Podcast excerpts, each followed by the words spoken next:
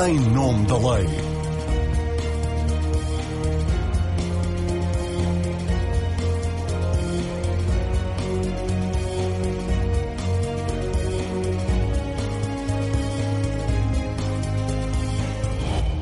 Olá, entra em vigor no dia 17 de julho a Carta Portuguesa de Direitos Humanos na Era Digital. Só o nome tem que se lhe diga. Pelas razões óbvias, porque é comprido e custa a memorizar, mas sobretudo porque os direitos humanos, pela sua natureza, não podem cingir-se ao âmbito de um Estado, sobretudo dizendo respeito a uma realidade que não tem fronteiras, como é a internet. A esta juntam-se outras perplexidades que têm de ver com o facto do diploma ter sido aprovado no Parlamento sem votos contra de qualquer bancada no dia 8 de abril e promulgada pelo Presidente da República um mês depois. Embora tenha havido vozes críticas entre as entidades ouvidas durante o processo legislativo, a lei passou sem polémicas na Assembleia da República e o presidente constitucionalista também não suscitou nem dúvidas políticas nem jurídicas.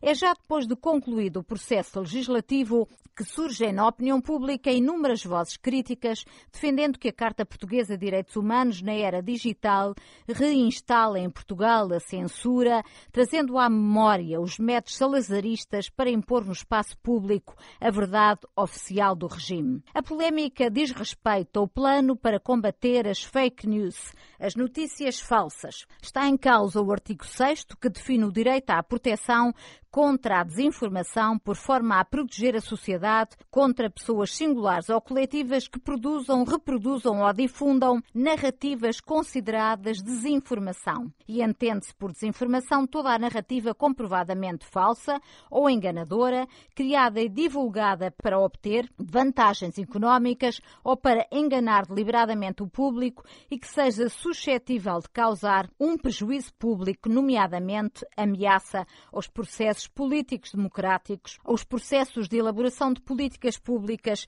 e a bens públicos. Esta é a questão que vamos debater na edição de hoje do Em Nome da Lei. Seja bem-vindo. Convidei para esta edição o deputado socialista José Magalhães, o pai desta polémica carta, o líder e deputado único da Iniciativa Liberal, João Coutinho de Figueiredo, que agora vem dizer que quer mudar a lei, e Miguel Prata Roque, que é professor na Faculdade de Direito de Lisboa, foi assessor durante oito anos do Tribunal Constitucional e participou na elaboração dos Estatutos da ERC, a entidade reguladora para a comunicação social, a quem a Carta dos Direitos Humanos na Era Digital confere o poder de julgar queixas contra autores de textos, vídeos ou áudios alegadamente falsos. Obrigado aos três por estarem hoje aqui. Quero ainda dizer que convidei o presidente da ERC para participar, mas o convite foi declinado pelo facto de o diploma que hoje aqui debatemos estar ainda em discussão interna na entidade reguladora para a comunicação social. João Coutrinho de Figueiredo comece por si, pedindo-lhe para explicar porque é que se absteve na votação desta carta, tendo as discordâncias que tem em relação a ela? Porque é que não votou contra quando está em causa uma questão tão grave como a liberdade de expressão? Eh, na realidade, nós começamos por votar contra esta lei na generalidade no passado outubro de 2020. E o que se passou foi que o, projeto, o processo de especialidade, portanto, discussão desta lei, eh, ocorre numa comissão na qual não, fizemos, não fazemos parte e não temos possibilidade física de, de, de participar.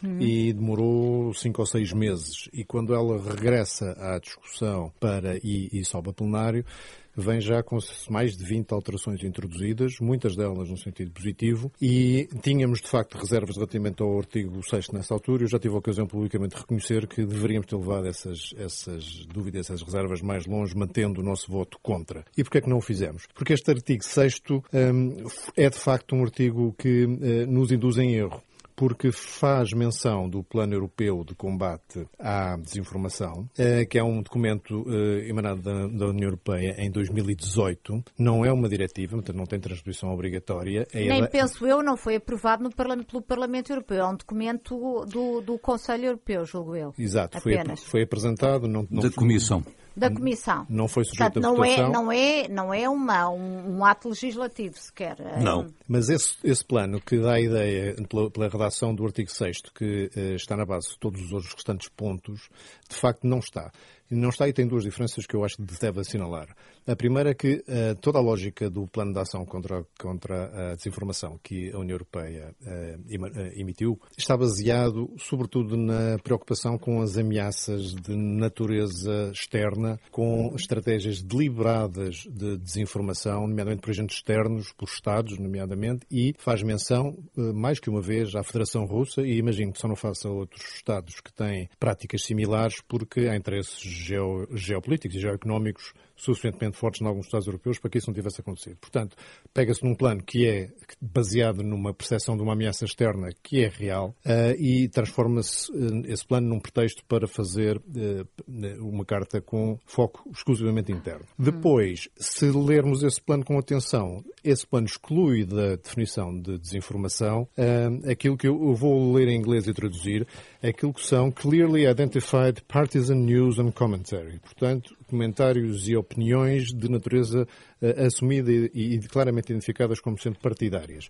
Portanto, a Carta Portuguesa, ao não transcrever esta parte, transcrevendo quase todas as outras, uh, leva-nos a crer que há aqui uma intenção deliberada de excluir, de não excluir as opiniões políticas daquilo que se pode considerar esta abordagem uh, limitativa, restritiva e potencialmente censória da Carta de Direitos. Portanto, não são só notícias, são também uh, artigos de opinião posições uh, que expressam pensamento de pessoas que estão abrangidas pela, por esta Carta uh, Portuguesa? A Carta também tem o cuidado de excluir matérias como erros de comunicação, sátiras, paródias, mas esta esta, esta expressão concreta de comentários e opiniões de caráter partidário que está no plano europeu não foi transferido para a Carta Portuguesa, abrindo a porta, portanto, a que o poder de uh, censurar opiniões uh, de, com, as, com, as, quais não concordamos, ou seja, opiniões políticas, esteja aberta com esta Carta. E foi isso que, em leitura mais aprofundada, e aqui tenho que confessar que o facto de só termos um deputado no Parlamento e termos, uh, se calhar,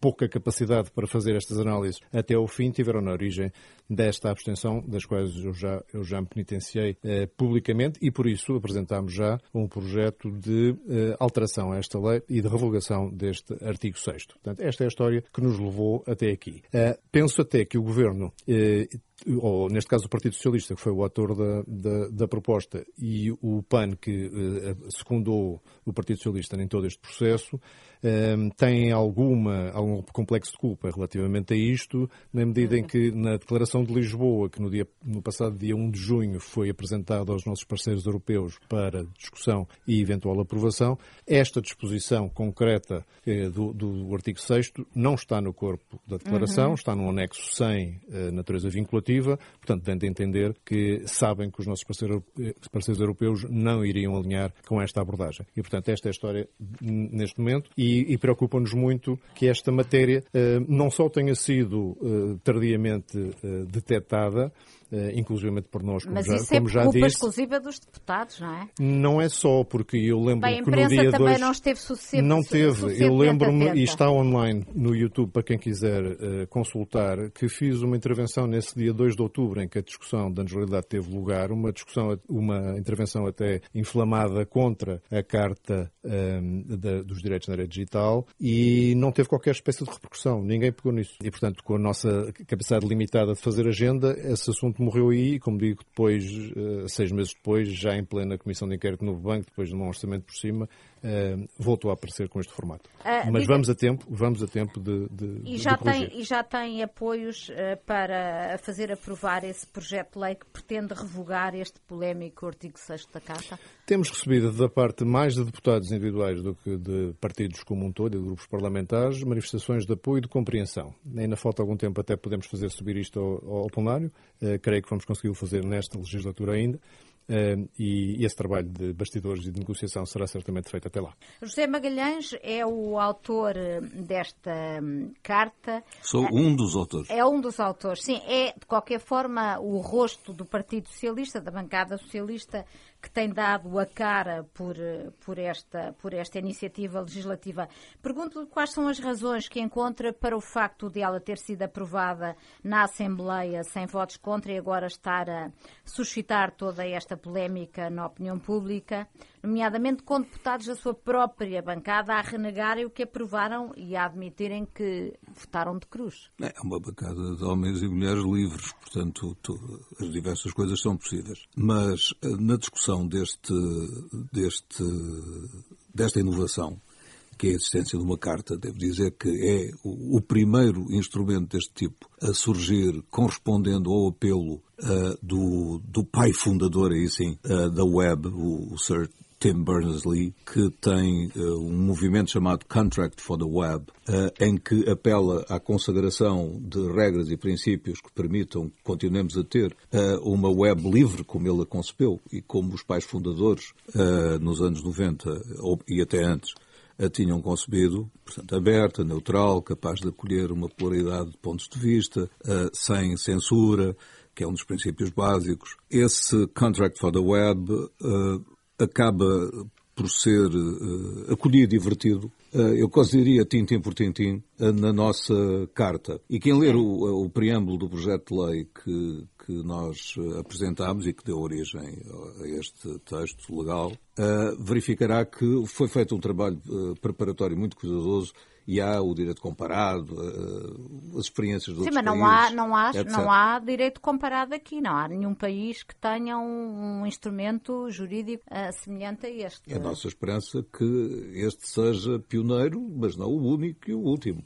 Uhum. Uh, de resto, o, o, que a Carta faz? Que, repare, pode-se dizer o que se quiser do nome, inicialmente chamava-se Carta de Direitos Fundamentais na Era Digital. Ela corresponde a uma necessidade. Uh, seria completamente absurdo uh, um ponto de vista segundo o qual o direito pararia à porta da internet. Não parou, já lá está. A internet é uma atividade regulada. Quer dizer, se quiser criar um Internet Service Provider, um serviço de, de prestação Sim. de acesso à internet, não pode abrir banca e começar a vender o acesso à internet. Há regras, oh, oh. até do ponto de vista organizativo, tecnológico. E, por outro lado, está subordinada a, a leis, uhum. designadamente a lei que define as regras através das quais os operadores são obrigados a retirar conteúdos ilícitos e que está em vigor pacificamente desde há anos. Oh, oh José Magalhães, mas a questão é também se este é o instrumento certo uh, e se é uma lei uh, que de facto consegue alcançar estes objetivos. No conceito de desinformação, que a Carta quer combater. Eh, o que é que cai aqui? Entram só notícias publicadas por órgãos de informação, também artigos de opinião, uh, posições políticas, posições e estados de alma postados pelas pessoas nas redes sociais. O que é que, o que, é que cai aqui na alçada desta, claro, desta carta? Claro que essas coisas que não caem, infelizmente. Uh, nem poderiam cair uh, utilmente e materialmente. Deixe só que me diga que me impressiona um bocadinho que muita gente que esteve desatenta a esta matéria. É sempre um tempo é sempre tempo uh, de prestar atenção a uma coisa que de facto é importante. Uh, e não é o facto das questões relacionadas com a chamada agenda digital terem um papel em Portugal muito pequeno, muito residual. O futebol tem mais, uh, o que quer que seja que aconteça no dia a dia da vida política tem mais etc. A, a reunião a que se referiu o Coutinho Figueiredo, por exemplo, realizou-se em Lisboa e foi uma assembleia digital, portanto, uma conferência interministerial Sim. europeia, sobre a democracia digital, que pôs em debate público um, um, não uma carta, mas uma declaração que tem o código genético similar, muito similar ao da, ao da Carta, uh, e que agora continuará o seu Mas progresso. Que não, tem este, que não tem este artigo 6. Não, não uh, tem, porque, repare, não, por uma razão muito simples, porque não poderia ter, dada a sua dimensão, que é lacónica e uh, sucinta.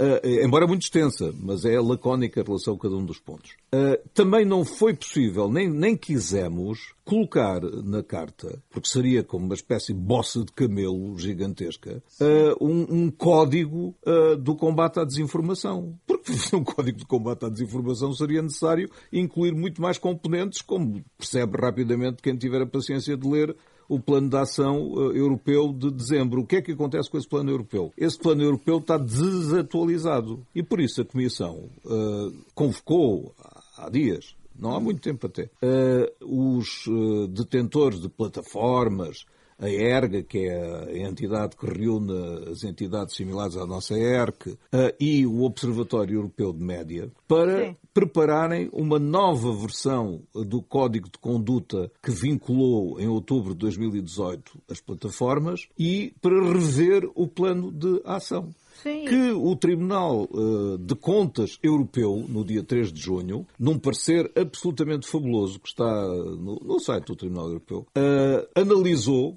para concluir Uh, por várias fragilidades na coordenação, no financiamento, etc, etc. Mas, Mas, então a União Europeia está com, com toda essa ponderação a legislar e nós legislamos com esta pressa toda porquê? Ouça, não, sobre, bem, sobre esta questão. Se isto é legislar à pressa, eu que acompanho processos legislativos há muitos decénios. Se a União Europeia está a rever o seu plano, o seu plano de ação e esta carta pretende dar concretização a esse plano, que entretanto será revisto. Mas não há possibilidade nenhuma, como nós fizemos, uma, uma norma, um conjunto de normas muito sucintas e, como eu disse, não um código extenso e abrangente do combate à desinformação Uhum. Há muito por onde eh, desenvolver a atividade legislativa ainda.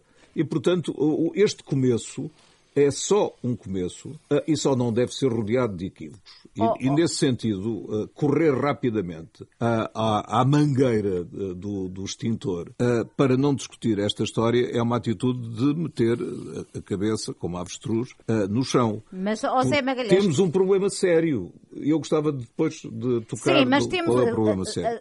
sim, mas eu gostava que explicasse para as pessoas que nos estão a ouvir entenderem Uh, o que é que cai aqui neste conceito de desinformação? O que é que, o que, é que esta carta pretende, uh, pretende abranger? O que é que são notícias? É, é o que se passa nas redes sociais eu, também? Eu, eu vou dar-lhe um, um, talvez um exemplo ou um conjunto de exemplos muito rapidamente. Uh, saiu hoje num jornal português, mas foi divulgado através da internet uh, um artigo, um estudo chamado uh, O Espalhado da Desinformação sobre as máscaras e o Covid-19 por uh, robôs automatizados no Facebook. É um estudo muito importante porque demonstra, entre outras coisas, ou evidencia, ajuda a perceber, que muitos dos posts que aparecem no Facebook, designadamente contendo links para estudos ou pseudo-estudos são colocados por robôs. Hum. Portanto, descrever uh, uh, a aplicação da carta como uma luta entre espíritos livres uh, e horrorizados com qualquer limitação e uns sensores terríveis e encartados, como seriam os membros da ERC, é uma distorção absoluta o que está a passar. Mas é uma possibilidade, Zé Miguel. Não, é. não, quer dizer, nós temos essa... Esse exemplo que usou, por exemplo, das máscaras, nós estávamos aqui há um ano atrás a discutir que as máscaras davam uma falsa sensação de segurança e que não iam ser usadas. E, e o conhecimento científico da altura para isso apontava. Passado uns meses já era o contrário. Oh, Sim, mas, portanto, mas portanto, está, saber, saber quem, quem, quem valida, quem verifica a informação, é quem cada momento é veiculada. E, e repara, não estou aqui, obviamente, a defender a utilização de bots, é, só isso é suspeito, mas quem é que está por trás dessa? Qual é o interesse não, mas, mas dessa é são, desinformação? É que repare, são Portanto, milhões e milhões. Uh, uh, tudo isso está muito bem, tudo isso está muito bem, mas a sua, a sua ilação é que é, é muito útil ter uma ferramenta jurídica para poder uh, proibir, poder uh, silenciar essas opiniões. Não os, sabemos os essas, nega... não mas sabemos opiniões. quem é que no mundo do ciberespaço silencia opiniões? Então, o exemplo que o usou, é o, o exemplo que usou então... é, para, é para ilustrar o quê? Pois, é, é, para, é, para, é para ilustrar a Comissão andou bem quando conseguiu que o Facebook e outros assinassem um código de conduta que, ao abrigo do qual eles eliminaram 1,3 mil milhões de contas falsas entre outubro e dezembro de 2020 e tem hoje cerca de 35 mil pessoas dedicadas ao combate à desinformação Substituir o Estado pelo Mark Zuckerberg não, não, não tranquiliza não, não, não está pegar aqui no exemplo está regulado. Todo, todo, toda, toda a narrativa dos negacionistas da Covid um, durante uh, o último ano, se já esta lei estivesse em vigor, esta carta, o que é que aconteceria? Para dizer francamente, não sou capaz de calcular. Porquê? Porque a Carta coloca nas mãos dos cidadãos a dinâmica de contestação da desinformação. Ou seja... Participando. Não, mas... Se os cidadãos estiverem quietos... Mas, mas o, o... Não, é só, mas não, é só... não é só isso? Como é que é? Lá, ainda, ainda não deve ter reparado no artigo 21. O artigo 21 consagra o direito à ação popular digital. Sim, mas ouça isso... E, portanto, o recurso aos tribunais também. De, de graça. Esse é que é o aspecto importante. Uh, porque não podemos deixá-los fora. Uh, e, por outro lado, uh, não se pode subestimar a gravidade destes, destes comportamentos ou imaginar que a internet é um espaço divino e magnífico. Como o mundo não é. Ou um lugar como a Rádio Renascença, onde há regras, um código deontológico, claro. etc, etc. E as pessoas não se anavalham umas às outras porque uh, a Marina não deixa, não é? Claro, mas diga-me, não sou só eu que não deixo. no, no, parecer que, que emitiu a própria ERC, diz que não pode exercer as funções que esta carta lhe atribui, porque isso significaria ir além das suas competências que estão fixadas nos seus estatutos e que ainda por cima constam de uma lei de valor reforçado portanto não pode ser atropelada por uma lei de valor inferior. Nossa, Como é que o José Magalhães quando... pode pôr a ERC a julgar se informação que está na, que circula na internet é ou não desinformação, é ou não falsa? Desculpe, Sim. conhecemos todos o ecossistema mediático da era atual, digital. Nesse ecossistema mediático, o, digamos, o, jornal de papel, as rádios clássicas, etc., etc., tem o seu papel, mas ele é confrontado com uma componente nova, que é desreguladíssima. Sim. E, portanto, enquanto para criar, quer dizer, não vou criar num instante com o Coutrinho uma rádio de nascença, porque seria pedir, obviamente, à ERC, à ERC, à tal, claro, claro, tem que um, registro. Uma, um licenciamento e um claro. registro, não é? E ela dava-me ou não isso. Aliás, não me dava, porque coincidiria com uma estação já existente, etc. Uh, nesta matéria, há alguma razão para que a ERC não possa fazer na... o argumento que repetiu é um argumento formal. Sim. Uh, ou seja, o legislador, o mesmo que aprovou a lei que criou a ERC e aprovou o seu estatuto, uh, e que no artigo 55 previu o direito de queixa dos cidadãos. Portanto, o cidadão pode queixar-se de si. Sim. Claro que pode, uh, livremente. já pode agora. Já. Claro. Uh, o, essa lei, como, como, é muitíssimo evidente, uh, não é de ferro e, portanto, o legislador pode alterá-la. Aliás, já alterou. Ah, então vai obrigar a alterar os estatutos não, da ERC. Já, já o alterou. Por exemplo, ano passado, nós aprovámos, acho que você também não reparou nessa. E não é só uma questão de lei, é questão de meios que a ERC também não isso tem é, para fazer é uma coisa totalmente este, diferente. este papel. Isso é uma coisa hum. totalmente diferente. Uh, a questão é, e outra é se a composição da ERC é adequada, claro. se os atuais Sim, titulares... Se é um órgão suficientemente Exato. independente para julgar, porque é um órgão de nomeação política. Se os atuais titulares são excelentes ou não, coisas desse tipo discutem-se, mas noutro plano. O, o que é preciso discutir é se o legislador vibra algum golpe uh, na, no, num princípio sagrado, alterando a lei que criou a ERC e alargando-lhe as competências? A resposta é não. Já, porque já... o legislador é livre de o fazer. Em segundo lugar, já o fizemos numa outra parte, quando transpusemos a diretiva sobre Serviço de Comunicação Social Audiovisual no ano 2020, a Lei 74 de 2020, atribuímos à AERC competência para acompanhar o funcionamento das chamadas plataformas de partilha de vídeo, YouTube, Vimeo, Facebook Watch, etc, etc. E ninguém mas, desatou a gritar, ai meu Deus, Mas José Magalhães e Marina Pimentel, do que devido respeito, o problema aqui não é a DCA, não há competências na ERC, isso é um problema à parte. É mesmo que houvesse, como é que a ERC ia definir o que é que, não é, o que é que é e não é comprovadamente verdade em matéria científica, em matéria política, em matéria de opinião, como? Segundo não a lei, podemos, não, em, em não, terceiro lugar, não nunca lhe, não lhe demos o poder de coimar uh, em função do seu julgamento sobre essa matéria. Não demos o poder a ninguém para definir o que é e não é verdade. E especialmente, e aqui ah, gostava de ter a sua opinião. Mas essa teoria aqui, é aqui, relativista. Aqui gostava, de ter a sua opinião porque é que concretamente excluiu das exclusões, passo o plenário, uh, as opiniões políticas e claramente identificadas com opiniões partidárias. Nossa, pela mesma Isto forma. É, sabe que está a arranjar um problema ao seu próprio uh, ah. secretário-geral, porque quando ele diz que tem um excelente ministro da Administração Interna, isso é uma coisa que está muito perto de ser comprovadamente falso. Não é? Então isso não é a liberdade de opinião. E você eu, acho, seguir... eu acho que é, mas eu estou do lado que, que eu acho que ele pode dizer isso. Sim, você, e eu acho eu que eu posso criticar, claro. mas com esta lei eu, teria, eu podia me queixar à ERC, Desculpa. De informa... de, esta carta. queixar à ERC porque, porque foi, emitido, foi emitida uma informação claro. claramente enganadora. Olha, e, há aqui e a ERC tinha possibilidade de, de me dar razão ou de deixar de dar? Alguém consegue dizer isso? Não pode. Mas está fora do âmbito, não está na lei. Ao excluir, ao excluir matéria de opinião, nomeadamente a opinião política e partidária, está a abrir uma porta perigosíssima para... Mas é que não exclui nada. Também não falei... Não, não está cá. Não falámos de... Estão cá as sátiras e as paródias tal como estavam no... Sim. No, estão excluídas, sim. sim no, o, Mas está excluído isso e estão excluídas onde? muitas outras onde? coisas. Mas não, não estão não aqui. Está aqui escrito o que é que está excluído. E estão estas coisas e não estão outras. Mas ouça, estão excluídas muitas outras coisas. Mas Por esta, exemplo, concretamente, a opinião aquilo política... que resulta... Mas a carta tem muitos artigos. Um dos primeiros artigos é sobre a liberdade de expressão. Mas foi por isso que nós nos abstivemos, porque tem muitíssimas coisas com as quais nós concordamos. Olha, Podemos até achar redundantes, mas ao falar da privacidade, da cibersegurança, do direito à identidade, ao esquecimento, à liberdade de expressão, à liberdade de reunião, claro. coisas que um liberal só pode aplaudir. Agora, também aqui, eu não sou jurista, portanto aqui Sim. vou só dizer, fazer claro, não, do, não tem, não do, tem José, Mel, do José Mel Alexandrino, distinto constitucionalista, que, cuja opinião que me transmitiu é de que a lei é redundante numa série de aspectos e gera a insegurança jurídica porque uhum. está, está a dar uh, definições estritas dentro deste, deste documento, que é uma ERC, que é a única entidade que está aqui uh, escalada para as, as poder dirimir, ou os tribunais, os tribunais, ações, claro. nas tais Sim, ações em última instância, não é? Instância, ou, ou, então através da ação. Não, tem, possibilidade, não tem possibilidade de dirimir.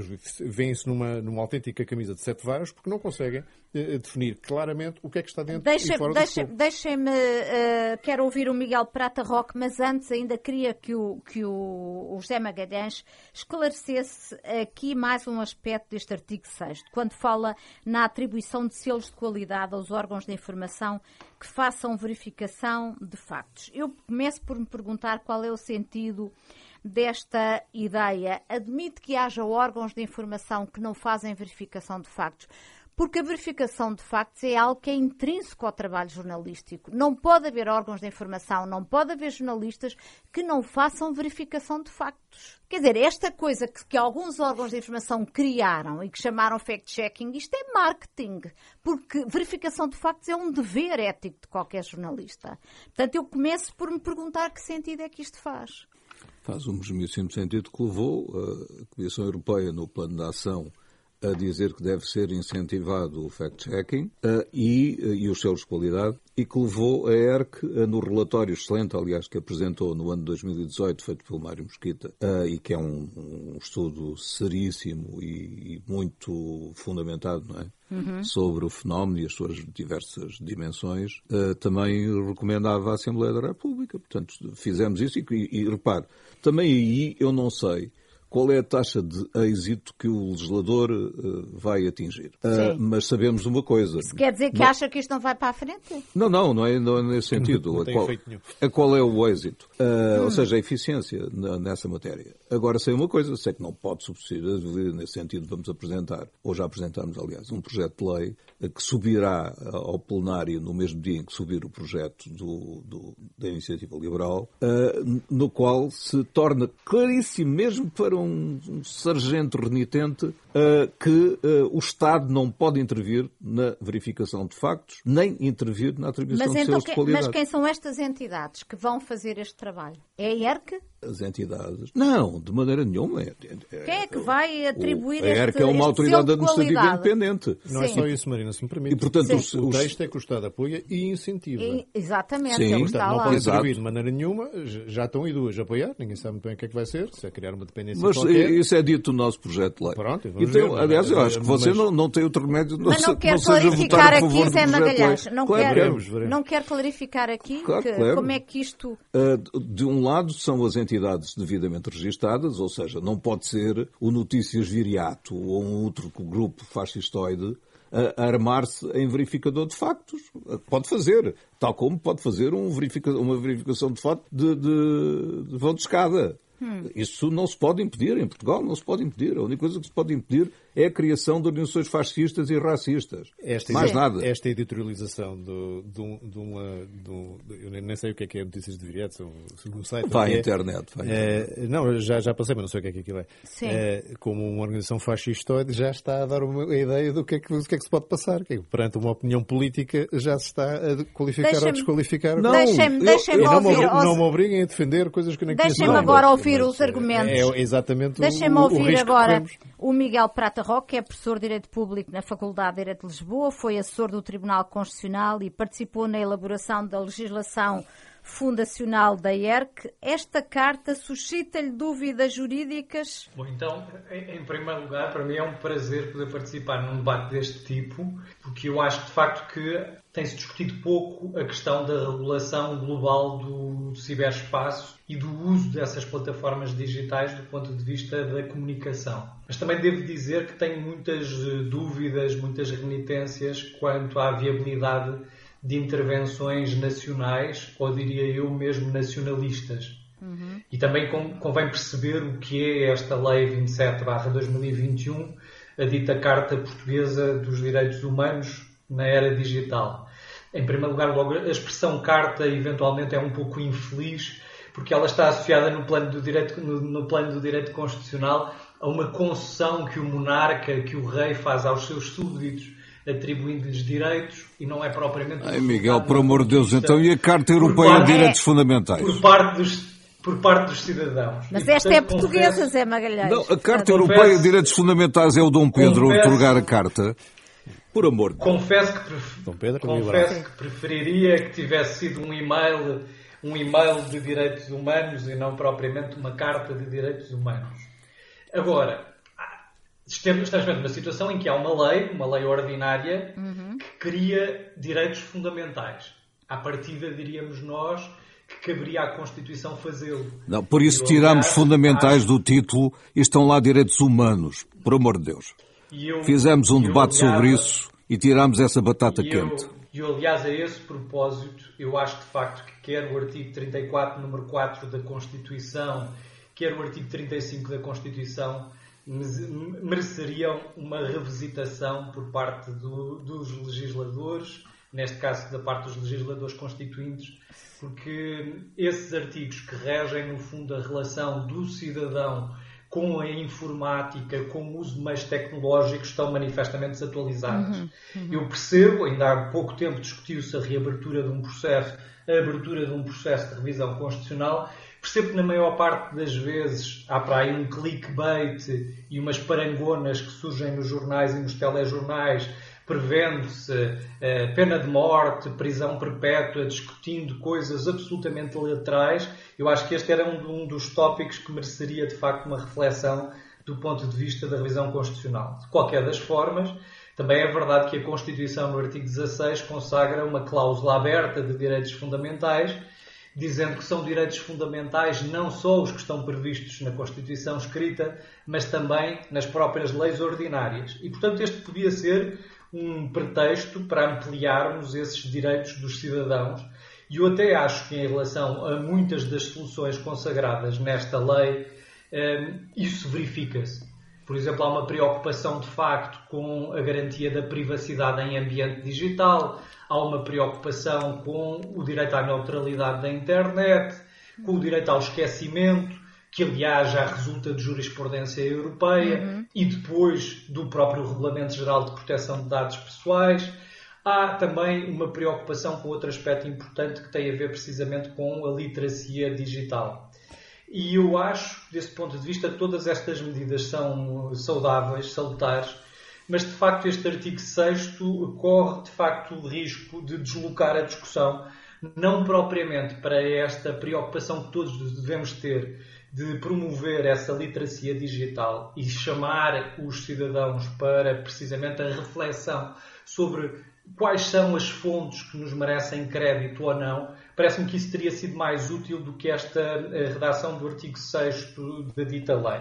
Mas, ó Miguel, acha dizer... que ele abre, de facto, este artigo 6 abre a porta à censura uh, e ameaça um direito fundamental que é a liberdade de expressão? Bom, eu, eu, não, queria entrar no, não queria entrar diretamente no debate político. Mas isto como, é uma questão como... constitucional, uh, Miguel. O Miguel também do é... Do ponto de vista constitucional, certo, do ponto de vista constitucional, eu percebo os excessos de argumentação e de debate político.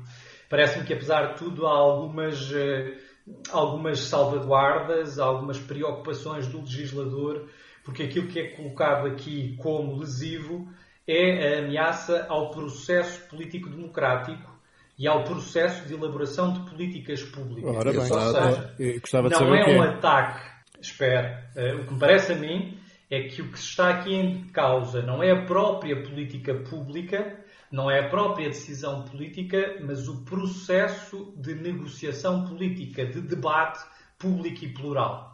E, portanto, aqui há alguma salvaguarda. Eh, agora, a questão que eu gostava de deixar aqui bem clara é a seguinte: eh, é impossível que um Estado, eh, por si só, consiga regular este tipo de, este tipo de ameaças à eu diria, à transmissão da verdade, à licitude no debate público. Eh, uma coisa é importante dizer. Portanto, acha que norma... não faz sentido existir uma Carta Portuguesa de Direitos Humanos porque acaba por ser inconsequente. Hum, é isso que está o que é que acontece, sim, eh, O que é que acontece hoje, neste momento? Essa regulação começou a internet, como o Zé Magalhães acabou de dizer há pouco, foi inventada em 1991 pelo Tim Berners-Lee, curiosamente no CERN, no Centro Europeu de, de, de Pesquisa Nuclear, e rapidamente eh, foi, no fundo, concebida por um conjunto de pioneiros que, no fundo, acharam que o melhor, melhor modelo era o modelo da autorregulação. Por exemplo, não existe no plano global uma organização internacional que tenha competências atribuídas para determinar, por exemplo, quais são os nomes de domínio que são utilizados ou que não são utilizados. Curiosamente, é até a ICANN, a Internet Corporation for Assigned Names and Numbers, que tem sede na Califórnia e que é uma entidade privada que procede até a esta autorregulação, atribuindo nomes de, os, eh, os nomes de domínio nacionais a cada uma das plataformas que depois as utiliza. Portanto, esta matéria de facto precisa de uma reflexão maior. Eu também noto, foi precisamente na véspera das eleições europeias de 2019 que houve uma maior preocupação por parte da União Europeia em aprovar este plano europeu de prevenção eh, relativamente à desinformação. Claro. Eh, houve uma declaração do Presidente da Comissão Europeia, o presidente Juncker no sentido que era importante garantir que nas eleições europeias não se passasse aquilo que se terá passado nas eleições presidenciais norte-americanas que levaram à eleição de Donald Trump. Como já disse eh, o Coutinho de Figueiredo, de facto, houve aqui essencialmente uma preocupação de ameaça externa à União Europeia, principalmente por força eh, da espionagem e da espionagem de Estado, das ameaças às, às plataformas críticas, porque hoje em dia, reparem, uh, centrais nucleares, centrais de produção de energia elétrica, os grandes aeroportos, os grandes portos internacionais, todos eles são permeáveis a essas ameaças de cibersegurança. E, portanto, o que houve aqui foi uma preocupação, e neste, há pouco estavam vocês a atribuir apenas à Comissão Europeia essa responsabilidade, mas o que é verdade é que em 5 de dezembro de 2018, esta declaração conjunta que aprova o Plano Europeu contra a Desinformação eh, envolveu não só a Comissão Europeia, mas também o uh, Conselho Europeu, o Parlamento Europeu, o Comitê Económico Social e o Comitê das, Regi das Regiões, e portanto aqui há uma tentativa de ganhar, uh, de ganhar amplitude. Uh, eu, eu interpreto esta intervenção do legislador português, infelizmente, como apenas uma, uma declaração de intenções. Uhum. Uh, e confesso que, por um lado, tal como o professor Melo Alexandrino já foi há pouco referido, uh, também me parece que já há mecanismos na lei que permitem salvaguardar alguns, uh, algumas das preocupações da lei. por exemplo, o Código Civil, desde 1967, que consagra vários meios de tutela dos direitos de personalidade do direito ao nome, do direito à imagem, da reserva da intimidade privada. E, portanto, essas questões não serão resolvidas. E, e, e também acha, como o professor José Melo Alexandrino, que esta carta uh, acrescenta mais problemas do que aqueles que resolve, porque ele diz, nomeadamente, que acrescenta insegurança jurídica. Uh, Parece-me sim, que sim, porque nós estamos a lidar com, de facto, conceitos muito flexíveis, flutuantes até, em função das alterações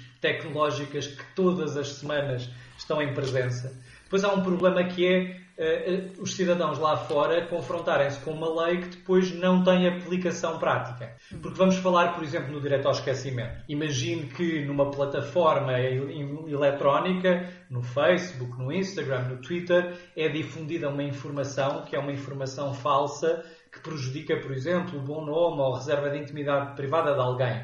Há um direito teórico ao esquecimento esta lei diz que o Estado deve contribuir para uh, auxiliar essa defesa ao direito ao esquecimento.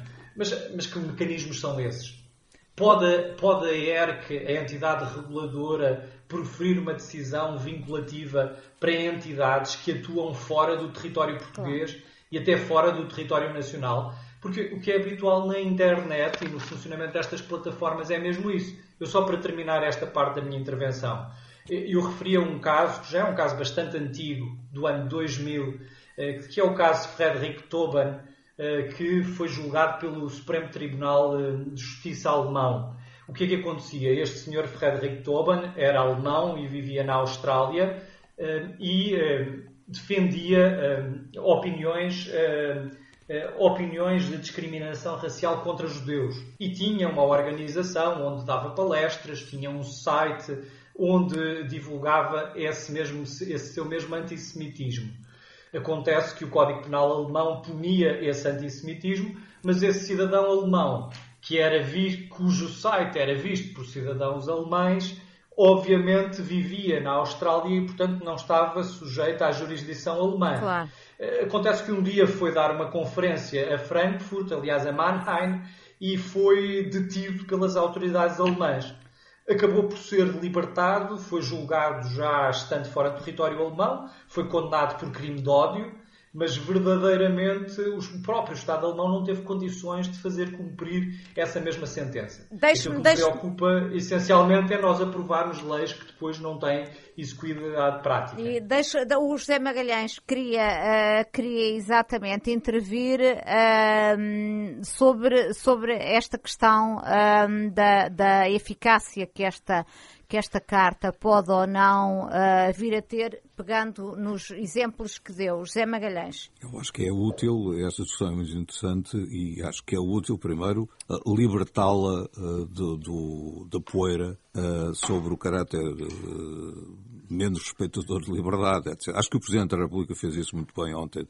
na, fez isso muito bem na Madeira, uh, quando declarou que não tinha visto, senão não teria promulgado, obviamente, ele combateu contra a censura, uh, nenhum veso uh, censório na lei, e que estava preocupado era com outra coisa. E e o, que é muito interessante é que não se discuta, ou, que haja gente extremamente preocupada com uma alegada beliscadela nas liberdades, aliás, nas liberdades dos robôs, desde logo, é? que é uma coisa que algum pensamento económico académico não, não, não está sensibilizado para, para relevar uh, e não se preocupa não é com... Meu, não é o meu caso, no entanto. Vamos, temos... Não, não, não. não, não, não Respondam às questões, já não temos muito tempo. Zé Magalhães, não, não, não desvie. Não, de maneira nenhuma.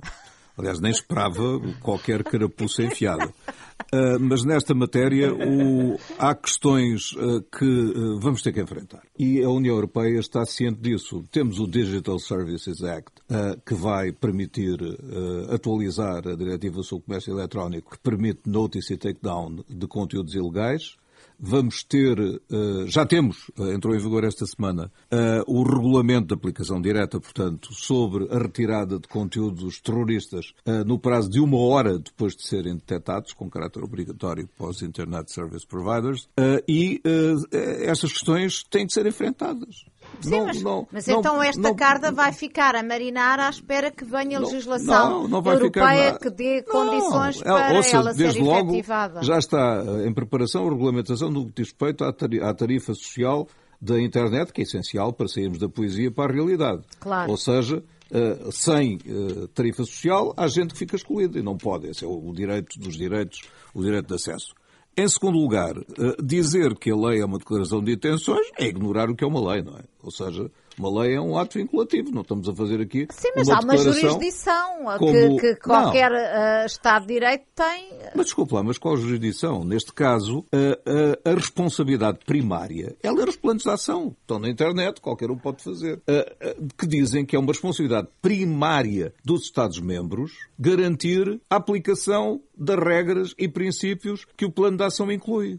Portanto, se o Estado português. posso-lhe dar. Posso -lhe Posso só interrompê-lo para. Diga, para diga, rápido. Coisa. Diga. Um, quando falamos, por exemplo, na questão da geolocalização, uh, este, este diploma, e bem, protege o cidadão dessa geolocalização abusiva, mas apenas relativamente às chamadas não relativamente ao uso a outras plataformas. Não, a versão, dois, a versão final. O número 2, o 17.2, faz referência de facto a que a utilização de outras aplicações pode ser feita com o seu consentimento ou com a autorização legal. Exato. Mas isto significa que se eu descarregar uma aplicação para o meu telemóvel, estou a dar autorização a essa geolocalização e ela deixa de ser abusiva. Ah, Ou seja, e... esta lei serve de pouco. Não, e se descarregar um vírus, ah, a mesma coisa. Ah, sim, a lei não põe um polícia atrás de si, não.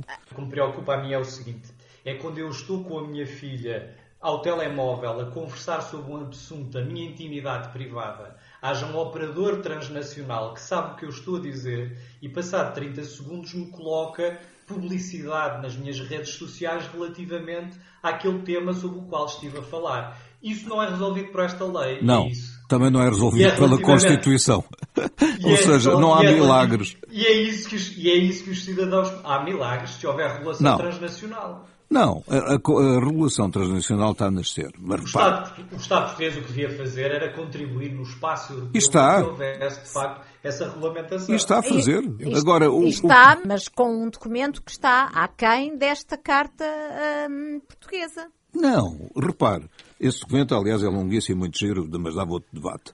Dizer que já há esse argumento, que é um argumento que me impressiona particularmente, que já há mecanismos que permitem, desde 1967, portanto, o Antunes Varela, uh, uh, defender direitos de personalidade, por amor de Deus, give me a break.